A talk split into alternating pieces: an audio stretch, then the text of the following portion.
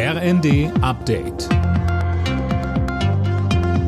Stündlich neu. Auf den Punkt informiert.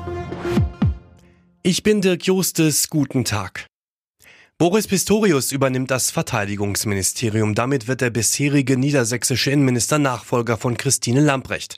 Die SPD-Frau hatte gestern nach monatelanger Kritik ihren Rücktritt erklärt.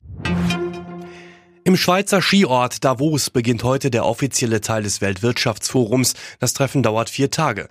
Sönke Röhling, wer ist denn dabei und worum geht es? Also da versammelt sich das is Who aus Politik, Wirtschaft und Gesellschaft, sozusagen die mächtigen und schlauen Köpfe der Welt. Rund 2700 Teilnehmer sind gemeldet. Und grob gesagt geht es darum, über mögliche Lösungen für internationale Probleme zu diskutieren.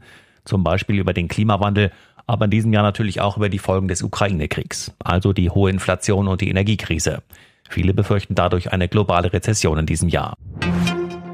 Im Prozess zum Juwelendiebstahl aus dem Grüngewölbe in Dresden werden heute erste Geständnisse erwartet. Vier der sechs Angeklagten hatten angekündigt, aussagen zu wollen. Im Gegenzug sind mildere Haftstrafen möglich.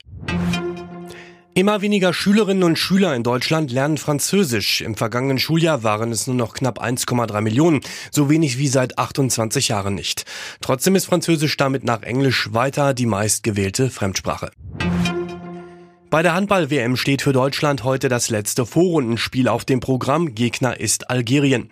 Den Einzug in die Hauptrunde haben die deutschen Handballer nach zwei Siegen aus zwei Spielen vorab schon sicher. Nationalspieler Christoph Steinert im ZDF.